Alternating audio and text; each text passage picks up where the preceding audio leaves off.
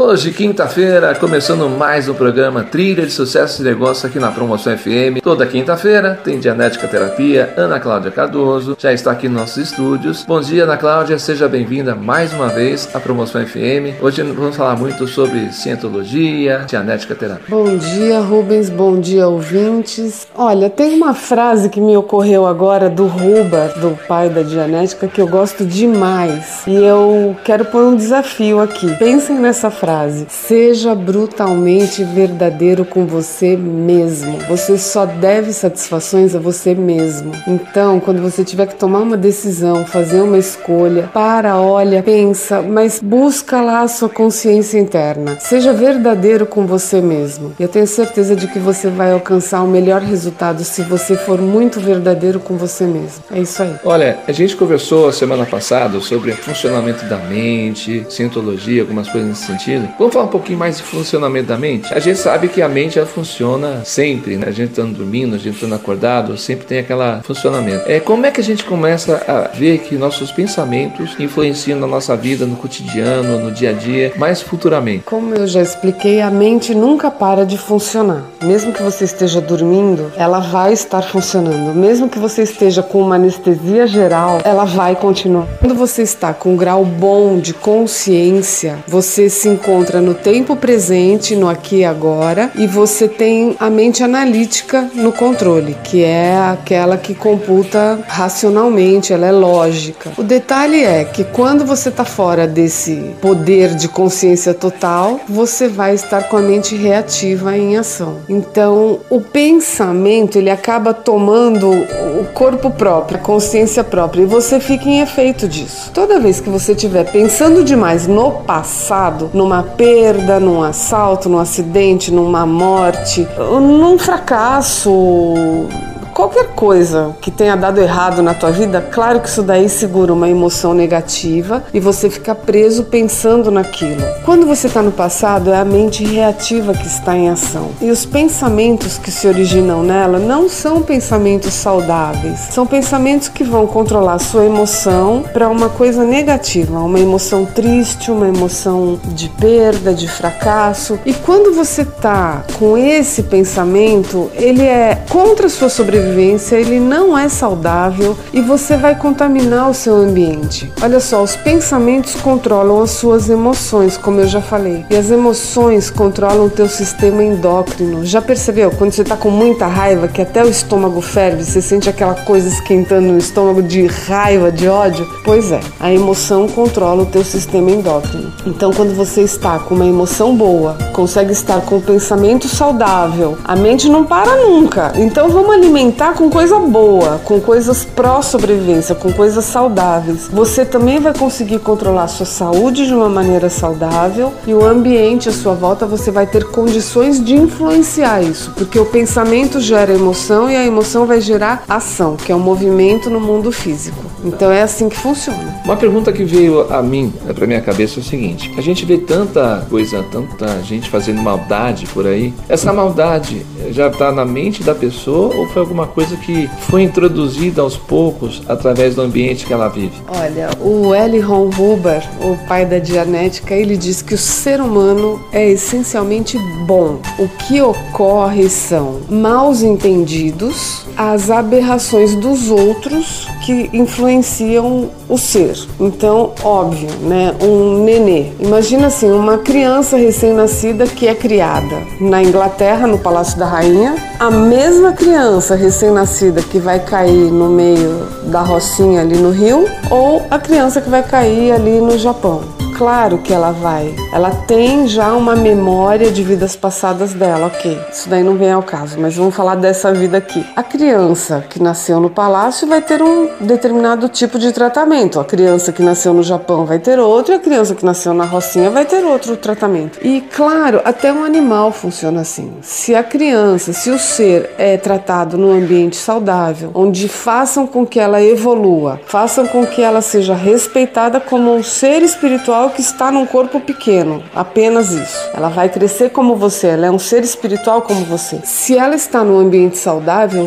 grande chance de ser um ser humano saudável e bom e pró-sobrevivência, uma pessoa consciente e sensível. Agora, se é uma criança que é tratada num ambiente onde ela é desrespeitada, abandonada, largada, fica vendo televisão e baboseira na internet dia e noite, os pais são ausentes, acham que a criança tá lá com a televisão, tá bem cuidada, tá ali, a, a televisão virou babá. Ou se a criança sofre agressões, xingamentos, ela cresce ouvindo que ela é uma porcaria, que ela não presta para nada. Que tipo de ser humano vai ser em 15 anos, 20 anos? Aí depois você vai querer consertar, né? Depois que depois a criança virou um delinquente ou virou um, uma pessoa agressiva que espanca todo mundo à volta dela, aí vão querer consertar. Então é uma questão de consciência lá do comecinho do tratamento. Quando o ser humano está bem, ele está em causa, como a gente costuma dizer na cientologia, ele é capaz de controlar o ambiente à sua volta. Só que isso daí é para quem é consciente, para quem estuda, para quem consegue estar no controle, consegue ser causa. Alguns são assim, alguns grandes ícones conseguem fazer isso. Mas vamos falar da massa, da maioria, a massa vai ficar no efeito, não vai ficar na causa. Então vai sofrer o efeito de um ambiente agressivo, de um ambiente não saudável, uma criança que cresce no mundo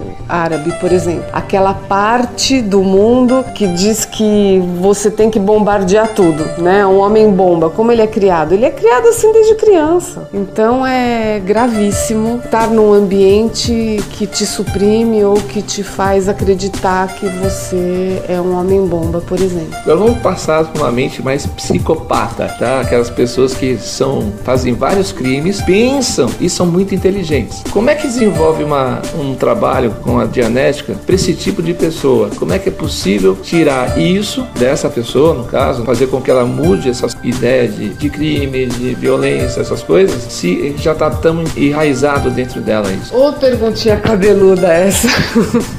Olha só, aí já não é só a dianética que vai resolver isso daí, mas existe solução. Eu também acredito que o ser humano é basicamente bom. O que existem são as aberrações que ele pegou pelo caminho e ele está dramatizando isso. Dramatizando é repetir a cena no ambiente que ele está. Ele está dramatizando isso. Então, existem, num caso desse, muitas sessões de dianética para a pessoa poder trabalhar o que ela sofreu como efeito. As situações de perdas, dores físicas e emocionais, fracassos que ela sofreu. Aí vão ser muitas sessões. Junto com isso, se trabalha dentro das ferramentas que a gente tem na cientologia. Aí existe manejo de ética, existe trabalhar situações que essa pessoa foi suprimida, existe um, uma gama enorme de ferramentas para poder resgatar este ser, porque o ser não nasceu assim. Ele até pode ter vindo com algum, como eu já escutei, um printing de vidas passadas e tal, mas é possível recuperar o ser? Nossa, graças a Deus e ao Huber é possível, tá? Eu, sinceramente, eu não sei te falar se no Brasil hoje, com todo o mecanismo que nós temos e as ferramentas que nós praticamos aqui na Dianética e na Cientologia, teria condição. Mas na Cientologia no exterior, sim, com certeza tem condição. Existem mecanismos para salvar o ser, isso sim. Gente, a gente vai dar uma paradinha aqui no programa, tá super legal. A gente volta logo em seguida, depois dos comerciais. É a Promoção FM, a sua rádio, onde você estiver. A gente volta já.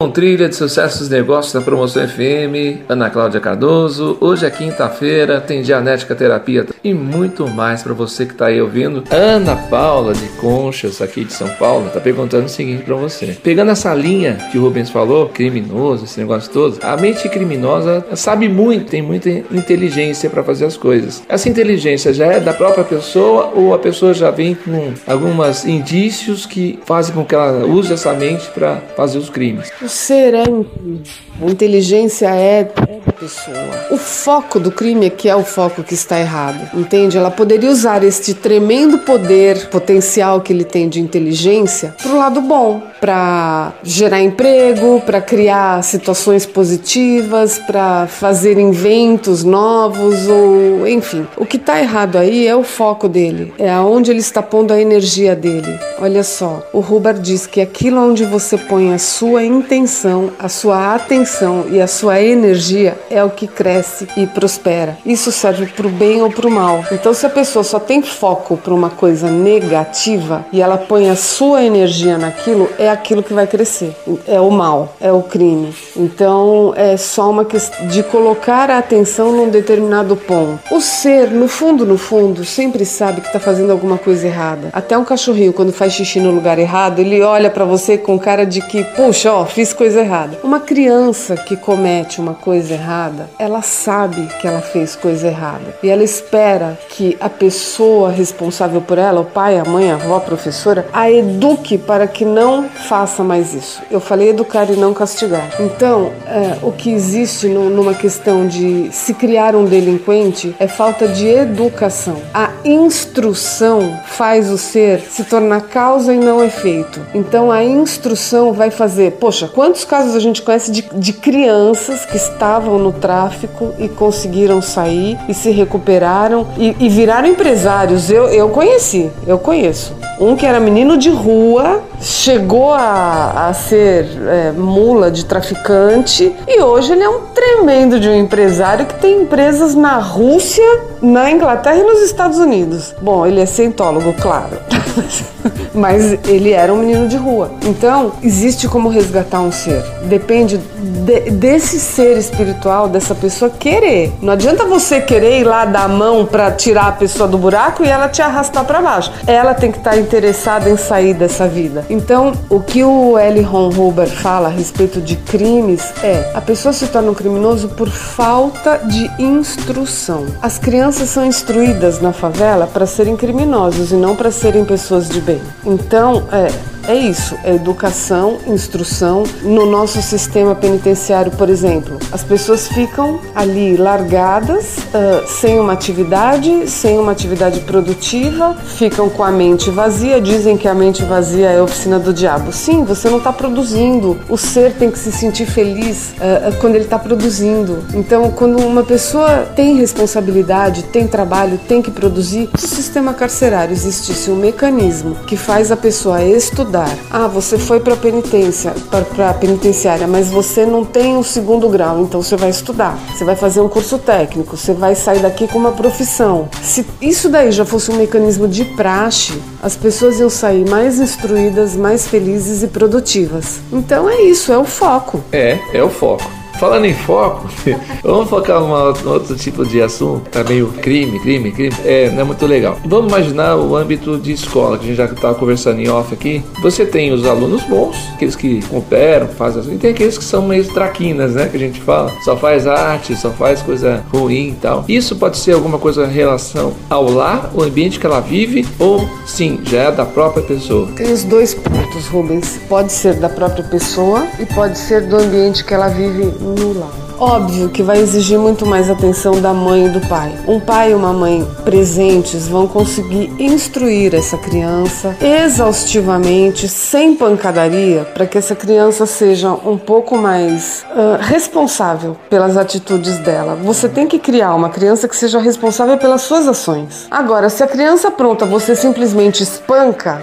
a criança vai continuar aprontando não vai educar, não vai gerar responsabilidade. Uma hora ela vai sucumbir de tanto apanhar e ela vai falar: Bom, não vou mais aprontar porque eu vou apanhar. Mas não porque eu não vou aprontar, porque eu não devo, porque eu tenho que ser responsável, porque eu tenho que me comportar bem, porque eu tenho que ajudar o meu colega na escola e eu, eu quero causar uma boa impressão porque eu quero passar de ano. Então é diferente. Então a criança tem um monte de criança tranqueira por aí, mas é falta de instrução, falta de educação, falta falta de presença dos pais. Uma criança que apronta demais na escola, eu atendo adolescentes aqui no meu consultório, eu já observei que sempre está ligado aos pais. Não tem jeito, o ambiente imediato da criança qual é? Pai, mãe ou avó? É quem tiver ali na maior parte do tempo com a criança no ambiente dela. É a influência maior, não tem jeito. A criança sabe que está aprontando, mas ela apronta. Por quê? Tem alguém que ou tem alguém no ambiente dela que está suprimindo ela, está tratando ela mal, está desrespeitando ela como um ser que tem condição de evoluir, ou ela está sendo espancada, desrespeitada, ou ela está sendo vítima de algum abuso, enfim, alguma coisa tem ali. Quando a criança começa a aprontar demais, tem, tem coisa ali, tem que investigar, tem que ver. É o adolescente, aí você vai olhar o ambiente dele, tem coisa. Mesmo que às vezes ele não queira admitir, porque é difícil uma criança admitir que tem problema em casa, ele extrapola na escola, que é o outro ambiente onde ele está e ele vai se sentir à vontade ali. É o que eu falei, ou, ou até uh, chama atenção não só a criança que apronta todas, aquela criança que é muito santinha, muito boazinha, muito acanhada, muito tímida, também chama muita atenção, porque alguma coisa acontece ali. Estão suprimindo aquela criança. Tem coisa ali, estão impedindo que a criança mostre o lado dela, de ser criança, de expor as ideias dela, de sorrir, de questionar, como toda criança questiona. Então é, é muito interessante, mas o que eu tenho para dizer é a dianética, a terapia de dianética ajuda esse adolescente a partir de mais ou menos uns 12 anos. Se a criança for bastante inteligente e esperta, é, eu atendo e consigo resolver a situação dela num tempo curto, num prazo de dois a três meses. Mas a gente tem que olhar também aquela criança que é santa demais você percebe que tem alguma coisa ali que também não é normal, que ela está sendo suprimida de alguma maneira, ela está sendo ameaçada, ela está sofrendo bullying, alguma coisa também tem. E o ambiente imediato sempre são os pais, não tem como fugir disso. Gente, a gente vai dar uma paradinha aqui no programa, tá super legal. A gente volta logo em seguida, depois dos comerciais. É a Promoção FM, a sua rádio, onde você estiver. A gente volta já.